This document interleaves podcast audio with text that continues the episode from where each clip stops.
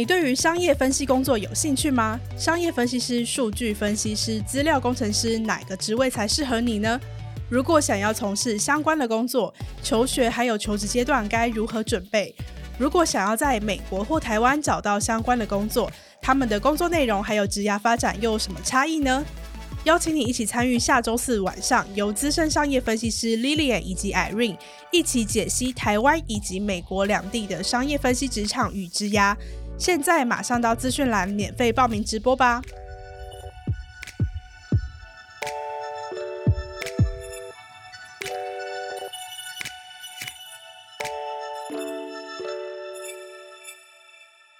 ！Hello，大家好，我是 Joe。前阵子我在看到一个新闻，他就在分析说台湾最高薪的产业是什么？那其实还蛮不出所料的，就是科技产业。我也点进去了那篇贴文下面的留言，发现很多人都会说，哦，就是虽然是科技业，可是其实就是理组的天下这样子。我就想到说，如果科技节来的听众们之前有常常听我 讲过，然后你没记得的话，我本身是商管科系出身的。那其实我身边蛮多朋友，他们在选择要继续深造啊，或者是念书的时候，呃，也是会考虑到可能未来就业的问题嘛。那其中不乏还是有些人是非常硬的，就直接转为工程师这样子。但其实也蛮多人是选择了商业分析的这个领域。那商业分析它到底是一个怎么样的领域？而且它最近其实在国内外都算是一个蛮夯的，好像新兴的职业的选择。那这个角色它对于组织啊还有团队的影响力是什么呢？在今天的这一集科技职涯当中，我们邀请到目前在 Spotify New York。担任 Business Strategy 还有 Operation Manager 的 Lilian 来跟我们分享，让我们先来欢迎她出场。Hello Lilian，嗨，大家好，很高兴今天来到这个节目，然后可以跟大家分享一下我的职涯。那我今年刚快要满二十七岁，然后我目前在、嗯、像你刚才说的，在 Spotify 担任啊、uh, Business Strategy Operations Manager。中文来说应该是商业分析经理，嗯，对，然后在那边待了总共快要四年了，然后其中的有前三个月是从实习开始，嗯，对，然后就是这样一直慢慢慢慢升上来。那如果说听众朋友们平常有在 YouTube 上面看一些海外工作的分享，相信一定对 Lilian 不陌生。那 Lilian 刚刚有提到嘛，她现在在 Spotify 工作。那其实一刚开始是从一份实习工作开始的。那如果再往前推呢，是她到了纽约大学去念的 Music Business 的这个专业。那今天呢，就会请 Lilian 跟我们聊聊。他的一系列啊，在学业上还有职涯上，也许是有计划好的，或者是因缘际会等等的选择，来走到了他今天的这个职涯的位置。那首先呢，想要先请你分享一下你的学历背景。刚提到的这个 music business，它是一个什么样的专业？都在学什么？那你当初又为什么会选择这个科系呢？我当初会选择 music business，是因为我从小弹钢琴，然后弹了十几年。然后高中一毕业的时候，就想说，哎，我想要继续走音乐这条路。可是后来就发现说，现实面好像当音乐家是一个很困难的路，对。所以我就想说，OK，那我还是很喜欢音乐，那我可不可以做音乐相关的幕后工作？可能在唱片公司啊，或在经纪公司啊，等等等等的。所以后来才会选 music business。那这个科系它具体都在学什么？它主要是在学说，嗯，音乐这个产业，如果你要在这产业里面工作的话，你可以那个 program 它会。可能会教你说，哎，如何当一个经纪人，如何去在一个唱片公司做 marketing 啊，或者是做一些 data science 啊，然后或者是说你可以去办那种 music festival festival。嗯。所以我们的 program 蛮多很特别的 classes。我觉得最令我印象深刻的就是有一堂课叫做 concert management，然后呢整堂课整个学期呢，就是要自己跟两个同学们 put together a concert。然后自己找歌手，嗯、自己找那个地点来 booking，、嗯、然后自己去谈价格、嗯，然后自己卖票，自己架网站，然后整个学期都在做这个，我就觉得哇，是一个从无到有的那个过程，我觉得很特别，很实战。嗯，是。那你在去纽约读大学之前，其实应该人生大部分时间是待在亚洲嘛，所以其实，在纽约算是第一次到了美国这个国家。对。那也蛮好奇，就除了就是课业上了你有的新的学习以外，嗯、在就是生活上啊，或是文化上有哪些比较印象深刻的经验吗？有，我觉得尤其是纽约，因为我在虽然在纽约大学，可是我不会感觉我在学校里生活，我感觉是在一个社会，就是已经要已经出社会的生活感觉了。因为我的同学们比较不会参加什么社团，比较是说，哎，我们在找什么实习，我们之后要怎么样职涯规划。所以从大一开始。我的同学们全部都是跑去，you know，世界各地找工作，然后已经开始就是那种就出社会后的生活了。哦哦、对，你觉得这是纽约大学的特色吗？是，他就是会说，就是好像 city is your campus，就不会限制于在、嗯、you know the school building 这样子。嗯、对，然后我觉得我反而学到最多的是，并不是在教室里面，教室可能是教一些课本的东西，可是学到最多的一些经验都是在在整个城市里面吸收到的。嗯刚刚 Lily 有提到说，在纽约大学读了这个音乐商业的这个领域的时候，其实也会学一些，就真的是很商业的东西啊，资料分析啊，商业分析。那因为你现在确实是朝着就是学校教的可能未来出路去走，那我也蛮好奇说，以你个人的经验，虽然说你自己没有实际的体验过，但蛮好奇说，你觉得如果今天。没有学过就是音乐产业界的相关的背景，但是想要到就是 Spotify 里面做商业分析，会相对于你这样的背景来说，会有哪些吃亏的地方吗？或是其实也不会？我觉得不会特别吃亏，因为我在 Spotify 这样四年来，我觉得你会不会音乐或你懂不懂音乐这个东西，只是一个你个人的兴趣。那可能在工作上你会更 enjoy 这件事情，而不会变成说你是你的劣势，因为你不懂音乐。因为我像我的 day to day 还是都是看数据，只是说我们看数据的点是以音乐或以艺人的方向去看而已。嗯嗯，对。哦，了解。那因为你刚刚说你其实会想念音乐商业，是因为你弹钢琴弹了非常多年，是。但后来发现说，可能自己不是走艺术家这条路的选项。对，对。但是弹钢琴跟就是在 Spotify 接触的音乐，好像。我自己门外汉觉得是不太一样的类型，是对。那对你来说，你会觉得有哪些调试的地方，或是哪些觉得新鲜的地方吗？我觉得新鲜的地方是因为 Spotify 算是一个科技公司，所以他做的很多事情都是比较，应该说我们做的每个决定都会是用 data 去、嗯、去 back up 的，所以会变成说，哎，不会是说我想要做什么就做什么，会是我们会去拿 data 来验证说这个东西适合做吗？然后要做到什么程度，嗯、所以会多一个。理性脑去想事情。哎，那你培养理性脑的过程有遇到哪些比较印象深刻的挑战或是失败的经验吗？我从小就我觉得我蛮理性的，就我很喜欢分析事情，然后拆解事情。哦、了解。然后是透过我四年来不同的实习经验之后，我才发现说，哎，我很喜欢分析这个感觉、这个流程，嗯、然后才走商业分析。嗯，对。诶说到实习，你刚刚呃，因为我知道说 Lilian 其实也有做过 PR，然后也有做过 Content Development 的 Intern，、嗯、就是跟现在在做分析这一个。也许有些相关，但其实职能上还是蛮不一样的。那蛮好奇，说你是怎么样透过不同的实习经验，去也许收敛出你现在想要走商业分析的这条路？我觉得我现在看回去，觉得我实习那么多，主要不是为了说。要赚钱或什么，主要是要探索我到底喜欢什么，嗯、然后我还有我不喜欢什么，因为我觉得不喜欢什么也很重要。对对对，对。然后从一开始 PR 的时候，简单来说，我以为我会喜欢写作文、写东西，可是我发现，哎，我每次写什么，我的经理都会 给我改一大堆错字，改一大堆文法的那些写错的地方，然后觉得好像不是我喜欢，好像我的专长没有被发挥到。然后后来才想说，哦、那不然如果我不能去做写作文 PR 类的话，那可不可以去做就是内容创作？就 content development，那时候在 Marvel，那个时候非常有趣，因为我每个礼拜开会的时候都是在想说，假如蜘蛛人要出了，六个月后要出了，我们现在可以做哪方面的 content 来 promote 这个 movie，嗯，可能在 YouTube 啊、IG 啊等等等的。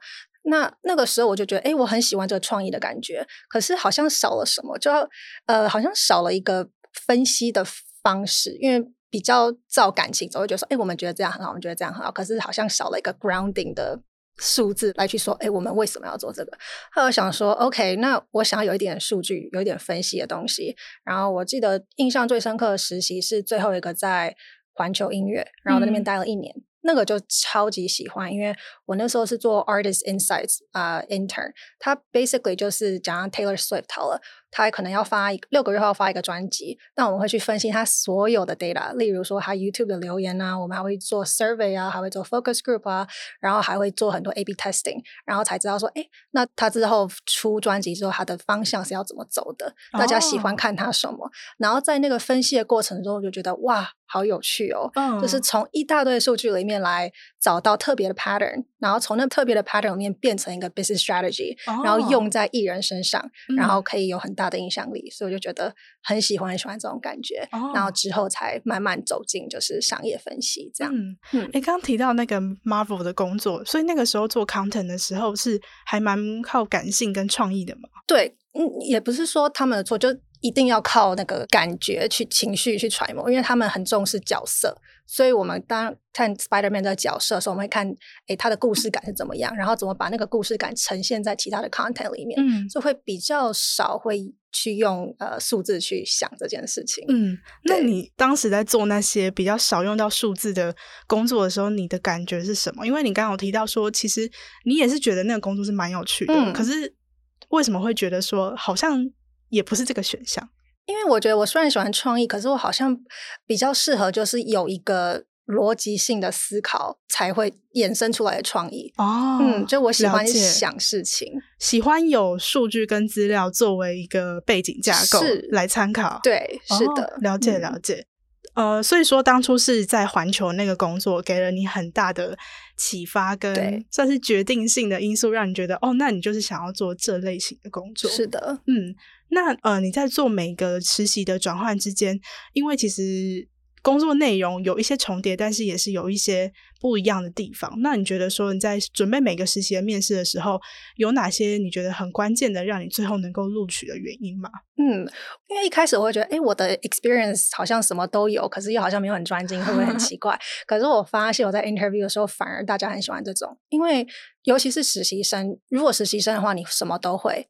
对公司来说是最好的嘛，所以我记得我那时候在环球的时候，我就跟他们说：“哎、oh.，我有做过啊、uh, content development，我也会写 PR 的东西，然后呃，我也会做一些其他的事情。”然后他们就觉得说：“哇，所以就是一石二鸟的感觉，好像真的是这样。”对，所以我会在面试的时候会讲，当然我的专业为了这份实习的 qualification，可是除了这之外，我还会加上说：“哎，我还可以带来什么样其他的价值？”这样，嗯，了解。嗯那我们在开场的时候提到说，Lillian 其实申请了 Spotify 实习，申请了三次，蛮想知道说你为什么会对 Spotify 这么执着？因为我后来大三的时候，我就有在想说，啊、呃，如果我还想要继续待在娱乐业，然后音乐界的话，有什么样的公司是有这个，也有数据分析，也有可以让我分析有逻辑性的那种感觉？嗯，那我后来就想说，OK，那可能要往音乐科技公司走，或者是那种。娱乐科技公司走，所以那个时候我记得我的梦想的公司就是第一个是 Spotify 嘛，然后可能 Amazon Music、YouTube，然后 even Netflix、TikTok。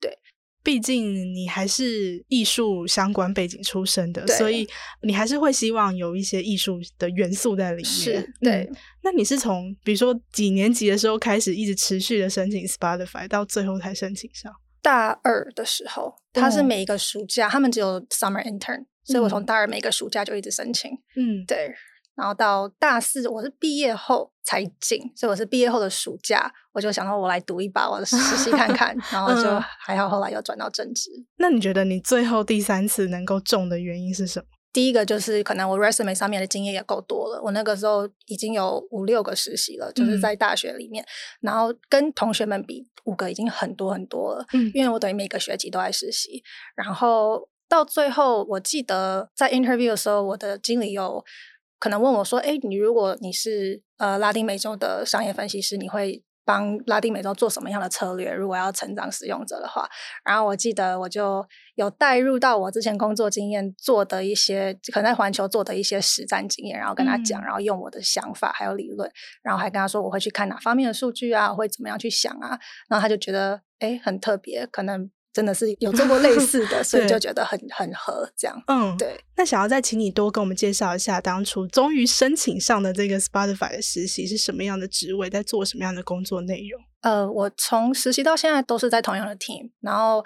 Title 是蛮相似的，可是工作内容都有在变，变得越来越深这样子。一开始实习的时候，我记得我的 Title 是 Strategy and Analytics Intern，然后那个主要比较像是数据分析比较重一点。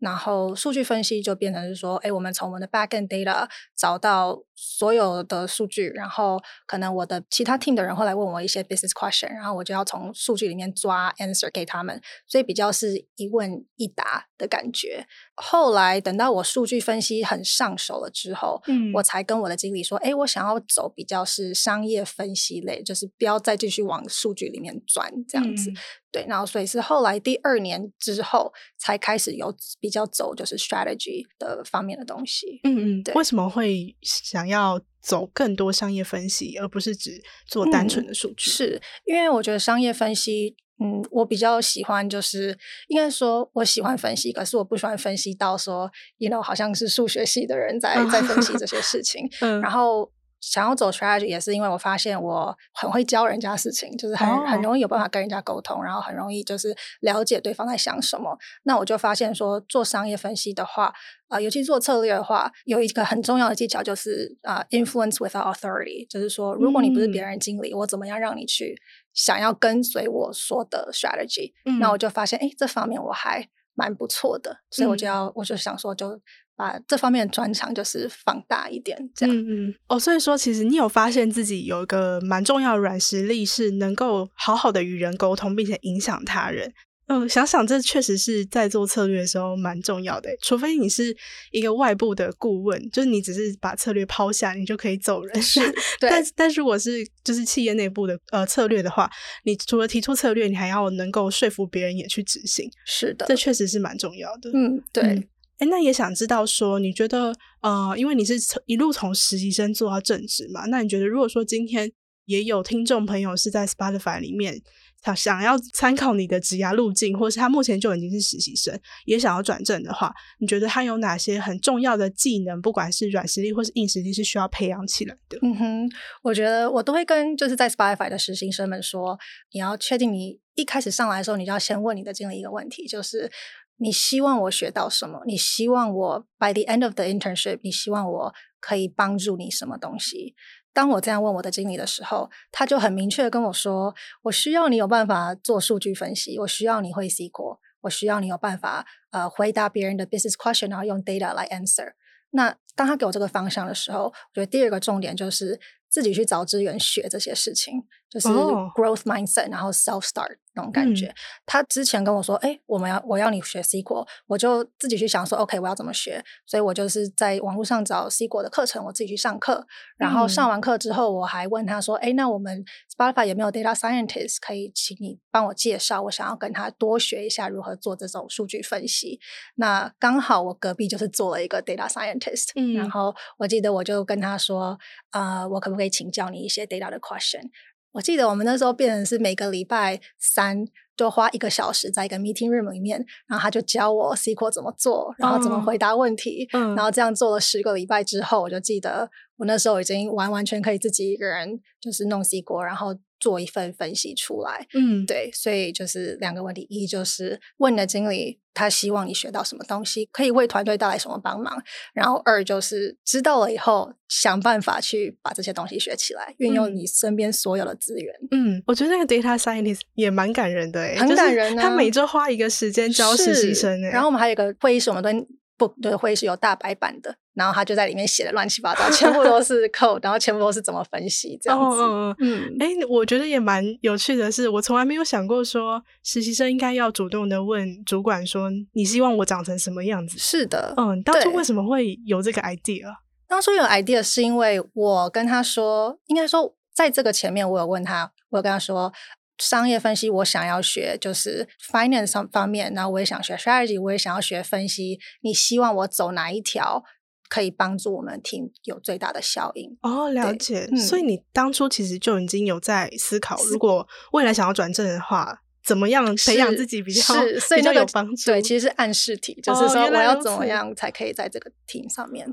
嗯，就是你其实你虽然本来就很清楚自己想要学什么东西，但是你也想要知道说，如果你还是想要继续留在 Spotify 的话，选哪条路会是比较有利的？Exactly，是的，嗯，真的蛮好聪明，非常非常的以终为始在思考，嗯。蛮好奇，想知道说现在就是转正了嘛，然后也有不同的工作内容的调整。那刚刚提到说做的越来越深是什么样的？深的意思是什么？嗯、对，深的意思变成说，嗯呃，我觉得我现在做更深的感觉是，因为所有的数据都是我身边有一个 data scientist 来帮我，就是 pull 所有的 data，所以我比较不会去钻到那个数据里，我反而是要。去想说一个项目要怎么从头做到尾，嗯、然后整个框架是要怎么去想这件事情。然后，如果我们今天商业目标是要成长使用者，要怎么去把这个大问题拆解成小问题，然后去想说，哎、嗯，使用者成长，OK，有哪些方面我们可以做？然后从每一个方面的时候再来抓数据，然后从数据里面再再来看说哪一些方面是最大 opportunity 可以让我们成长使用者。嗯，对，所以我觉得变成是说沉浸在那个。问题里面，然后去抽丝剥茧，然后建立一个 framework，、嗯、然后 way of working 这样。嗯，嗯我蛮好奇，想知道说，从呃还是 intern 的时候，是主要只 focus 在那个数据跟钻那个数据，是到现在你必须要为整个问题有策略思维去思考。是的，就我我很想知道说要怎么样，就是累积或是跳到那个层级。嗯、呃，我觉得我目前看啊，加我自己个人经验的话，通常都是嗯，在你在那个职位待个两三年，你大概就懂了，因为你会发现说，应该说，我一开始在钻数据，然后给人家答案的时候，我就会发现说，其实大家问的问题都差不多类型。像我现在如果是比较深入的想大问题的时候，我就知道说，OK，marketing、他们会怎么想，product 他们会怎么想，所以我会融入。他们所有的思维，在我怎么去 build 那个分析里面。嗯，所以可以理解为说，蛮重要的一步是能够去了解别人需要你做什么事情。是，对。每个角色他都会有他自己的立场。是的，对。当你都很熟悉了之后，你自然而然就能够融会贯通所有人的需求，然后往上一层去看你的角色可以给出什么样的影响力。对，是的。哦，然后现我觉得最深层的就是，假如啦，你今天是 marketing 好了，我都不用跟你说我在做什么，可是我给你的分析是。让你更有 marketing 的方向。那、嗯、我给 product 的又又是有点点不一样，又是给有 product 的方向。所以我在做分析的时候，我会先想说，OK，这个问题会攸关到哪一些 team，然后我要怎么把那些 team 在想的一些事情融贯到我的分析里面。嗯，我觉得这确实是。还蛮重要的，就是每个人都可以在自己的角色做得很好，但是当你今天所在的团队啊、企业越来越大的时候，你不可能只做好你自己的角色，是你一定要能够对其他的团队产生影响力。所以真的就是要知道其他团队在想什么，跟他们的目标是什么。是的，哎、欸，那我想知道，就是 Lilian，你觉得对于非本科系的你来说，商业分析工作最困难的是什么？但我刚刚这样听下来，我不太确定，这样你算是非本科系吗？应该算是，对，哦、因为跟我的同事们比，我同事大部分都是可能 business 啊，或者是 statistics 啊，或数学经济出来的。哦，我是非常非常少数，就是音乐类型出来的。哦，对，因为我的同学们好像真的都会去念什么 BA 的研究所，呃、是对，哦、最近很红。那你觉得有差别吗？或者是你有遇到什么困难吗？就是有发现说，哎，这些事情好像真的是要可能念过四年大学或是两年研究所的人才会知道。嗯，我觉得也有，可是我觉得各有优势。哎，就是可能如果你是理科出来的，当然你在做数据分析的时候，或者是在拉 data 的时候，你的那个理解力会更快。就是你的理性脑会更发达一点。Oh. 那像我可能一般的 data scientist，他们如果拉数据，可能 let's say 一个小时就好，我可能两个小时吧，因为我要去想那个思维怎么去思考这样子，嗯、所以那个比较是我一开始要适应的。嗯，那可是后来我就觉得说，哎，虽然这个不是我最大的优势，但我跟他们理工科比起来，我的优势是我有办法去跟人家沟通，就是像我们刚才讲的一样，我有办法去领导一个很大的问题，然后。把大问题拆解、抽丝剥茧的、嗯、，you know, design like a way of working。所以我觉得各有优缺。嗯，嗯，那以你工作到现在的个人经验来说，你觉得在职场上不断的提升自己的优势以及改善自己的劣势这两件事情，你会各放多少比例的资源在里面？我自己会，应该说，我一开始实习的时候会觉得，哦，我要加强 improve 我不会的东西。我现在这样做四年，我觉得我目前比较 focus 在把我很厉害的东西更发扬光大，因为我发现这样做的话，我自己会比较开心，然后我自己会有成就感，真的对，然后自己会有比较自信一点。嗯，因为其实我会问这一题，确实也是我相信很多听众朋友们。都有遇过这件事情，就是我们都知道说持续学习是很重要的，但是如果要在上班时间以外的时间学习，其实它也是蛮蛮累的嘛。嗯、所以其实会也有蛮多人会觉得有学习的焦虑，会觉得说哦，我今天什么事情或是什么技能我还不够好，我要一直花时间去学习，然后会担心自己在自己本来就已经不擅长的地方比不上别人。嗯，所以就会蛮好奇说，以 Lilian 个人的职涯经验来说，所以你是觉得说，其实要花更多时间在发展自己的优势？是，对，因为我觉得那也是。成长自信的一个表现吧，因为你你很熟悉的话，你可以做。那当你有自信的时候，你就会有办法说，OK，如果我有一些方面不太会的话，那我有足够自信去面对这些事情。嗯，因为如果一头栽进去那个你不太会的东西，然后你也不擅长，那我觉得做到来你会很没力。嗯，了解，了解。其实我们不管是科技级啊，或者是大家如果平常有在听或者是看一些职涯专门的文章的话，应该都会发现说，其实通才是一个人才的趋势。就是现在大家都会鼓励你说，不能只有一个技能，所以这就 导致于我刚刚提到的，可能大家会有学习焦虑的这一块。嗯，但是我真的就像 Lilian 分享，还有我自己个人经验，我觉得。一个人还是要有一两个，就是你真的很厉害的事情傍身。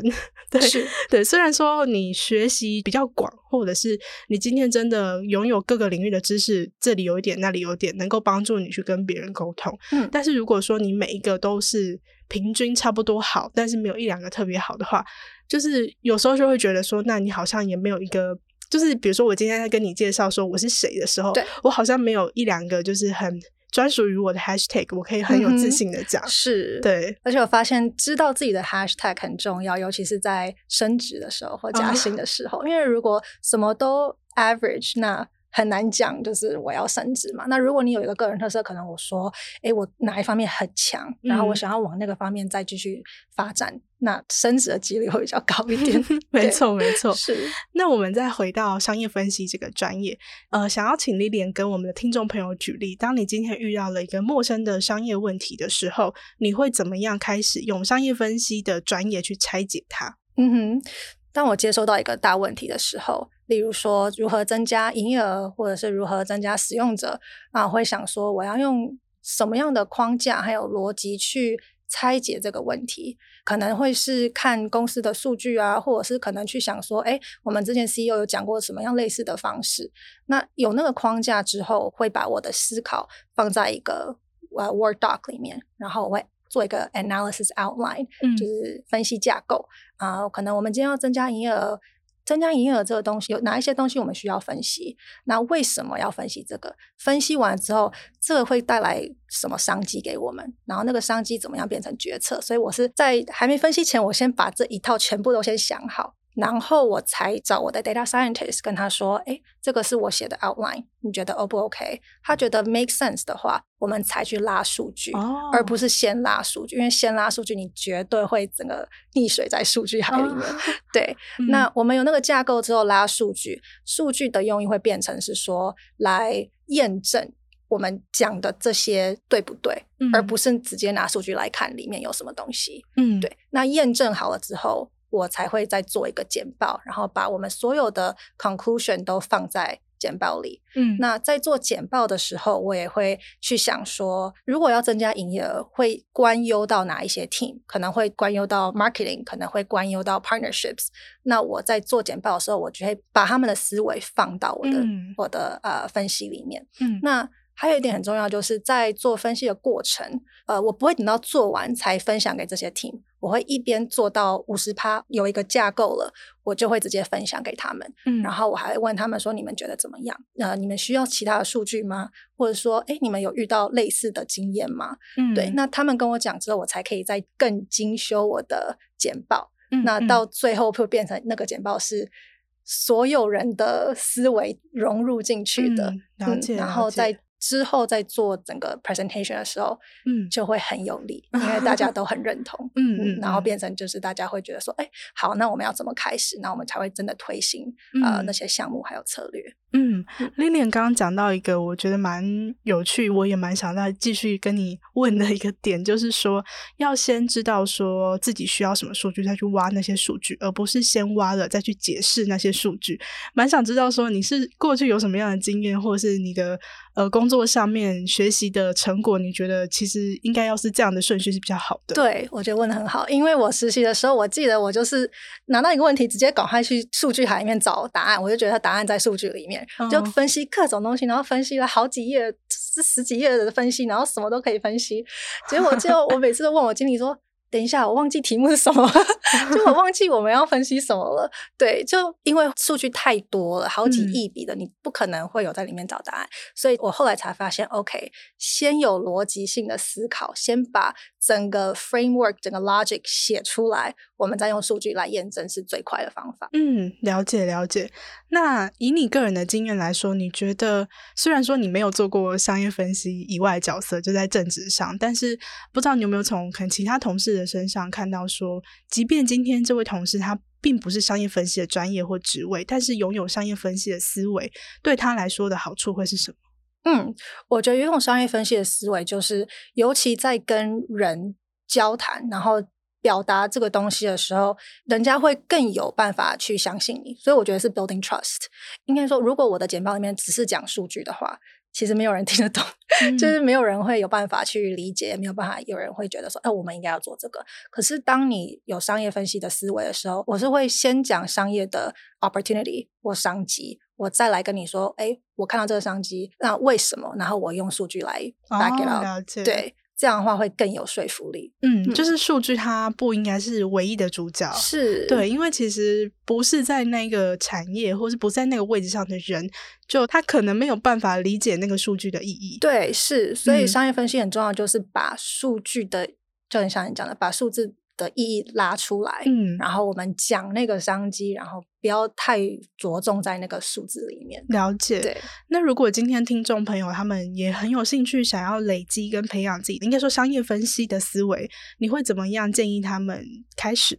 我觉得一开始可以就是先去跟不同的 team 交流。可以先听看看他们诶怎么做决定的，或者是如果他们刚做一个很大的案子，你可以问说他们的案子内容是怎么样，然后他们是怎么去思考的，怎么样运用数据的。我觉得当你跟很多不同 team 对接的时候，你就会发现说，哎，其实一个数据不同的 team 会有不同的看法。那知道这些不同的思维之后，当你自己在分析数据，你就会有 you know 其他 team 的想法在里面，而不是说、嗯、哦数据。看数据而已，嗯嗯，对，哦，所以其实也是回扣到刚刚前面有提到的，还是蛮重要的是知道其他 team 他们的工作内容跟他们的目标是什么，嗯，他们为什么会需要达成这个目标？是，那其实每一个 team。最最最最就是归根结底，他们一定也都是为了商业目标而努力的。是的，嗯嗯，了解了解。那商业分析的这个能力啊，就是除了能够帮助我们自己的工作更成长，或者是增加更多看事情的广度以外，你觉得对于个人的职涯成长会有什么帮助吗？呃，我觉得应该是说。我相信听众可能目前在做各种不同的职业，嗯，但我有发现，就算做不同的职业，啊、呃，可能在你的工作内容里面都会需要解决一些问题。那问题到头来其实就是解决商业问题嘛，嗯、例如说如何增加公司的营业额啊，或者是可能增加购买量啊，或者是点阅率啊，等等等等。然后这些都会有连接到说，哎，如何去分析一个商业问题？嗯，对。那在我的商业分析线上课程里面，我就有讲说，当你遇到大问题的时候，要怎么样去抽丝剥茧、去分割、去分析这个问题，然后之后呢，变得有一套有逻辑性的思考。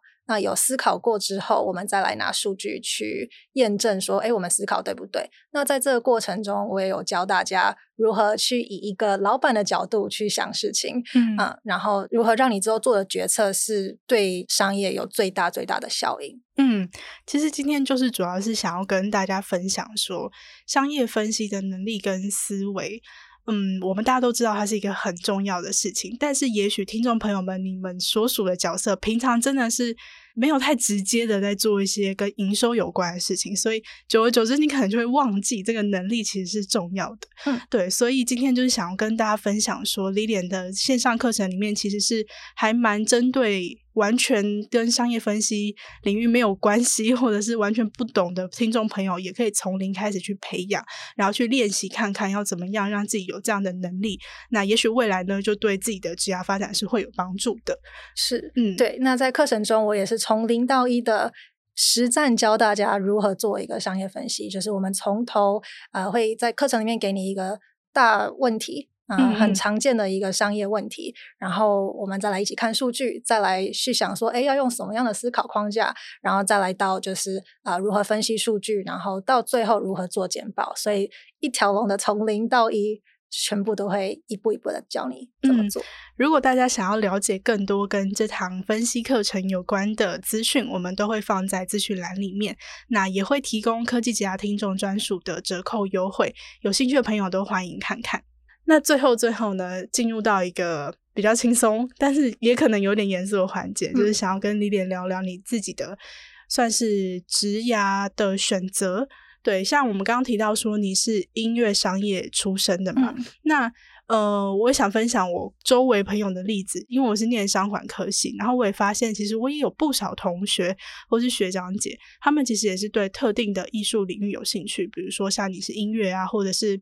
他们有人是对电影或者是画画等等，嗯，那他们是大学念完了我的商管科系之后，他们研究所才去念了这些跟艺术相关的学位，嗯，可能是真的是去当艺术家，或者是像你一样是融合了艺术跟商业两个领域，嗯，那其实我也就自己心里有个小小的好奇是说。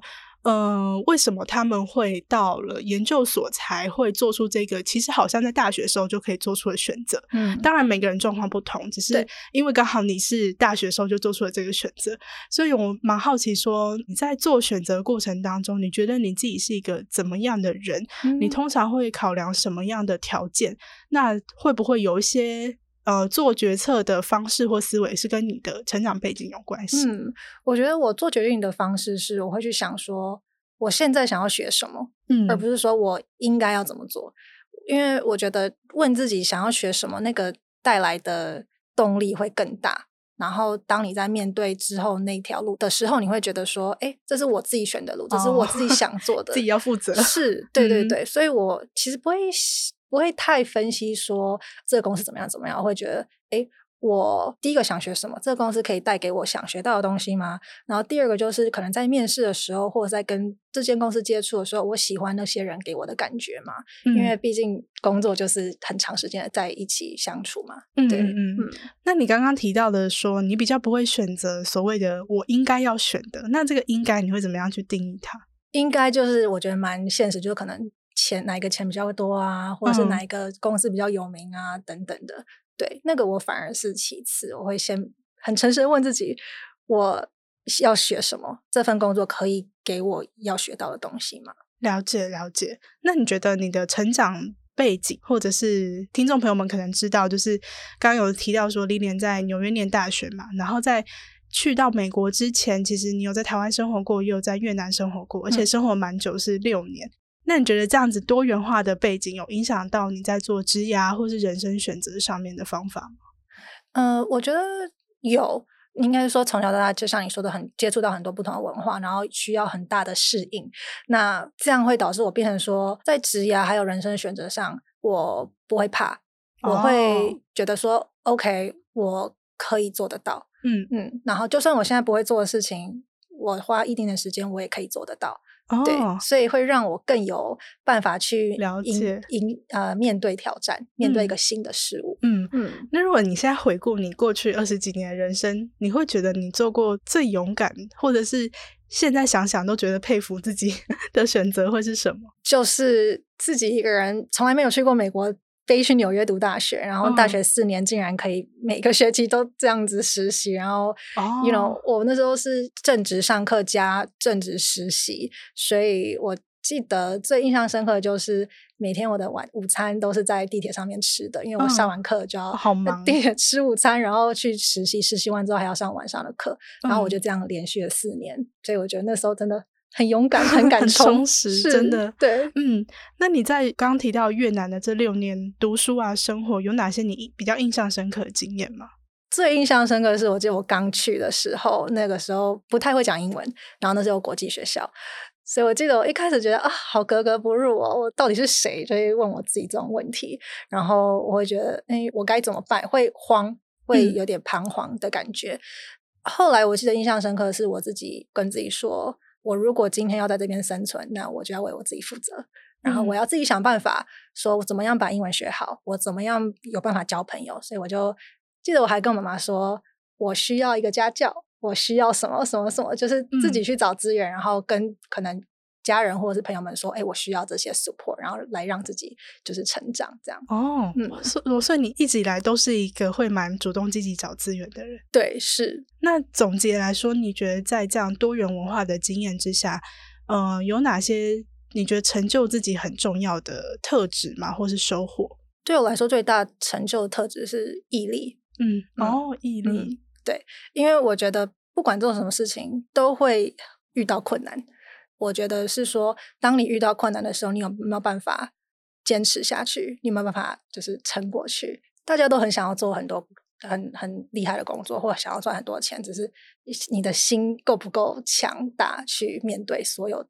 有你你会遇到的事情，所以比如说像你在越南跟在美国，即便生活中没有出现很大的变故，但其实每天都有各种小小的挑战累积起来，所以你就是一直处于一个面对新事物，然后要解决这些问题的过程，所以长期的累积培养，就会觉得自己的毅力真的算是蛮坚强的这样子。对，哦，原来如此。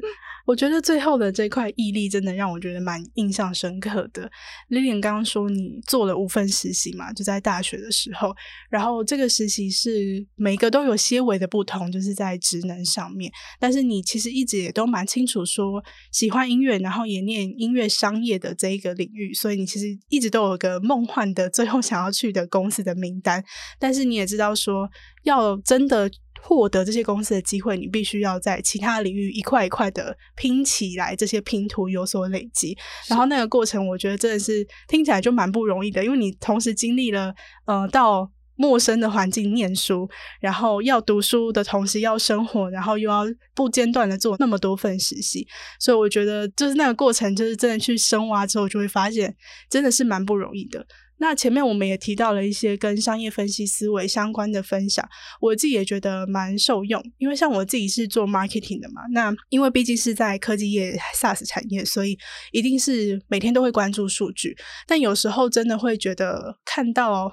无感，或者是说，久而久之就会觉得，那我到底追这个数据的意义是什么？嗯、对，所以我觉得真的是会蛮需要在培养更上面的一层融入商业目标的思维，去看自己到底需要追踪哪些数据，然后带来哪些影响力。所以我觉得这些我自己也是觉得蛮有收获的。那今天呢，就谢谢 Lilian 来我们的节目，跟我们分享这么丰富的内容。谢谢大家今天的收听，很高兴来这个节目跟大家分享我的职涯。那如果你也想要拥有商业分析的思维，欢迎你来我的课程里面，然后让我教你如何做商业分析。那就如同刚刚提到的，如果大家对这场课程有兴趣的话，都可以在资讯栏里面找到相关的资讯。那今天呢，也谢谢各位听众朋友们的收听。接下来科技职涯 Talent Connect 会为大家带来更多有趣的内容。如果你喜欢我们的 Podcast，欢迎到 Apple Podcast 给我们五星评价，或是订阅、追踪和分享。也欢迎到科技职涯的 IG 小老鼠 Cake Resume 的 Podcast 和我分享你的想法。我是 Joe，大家下次见，拜拜，拜拜。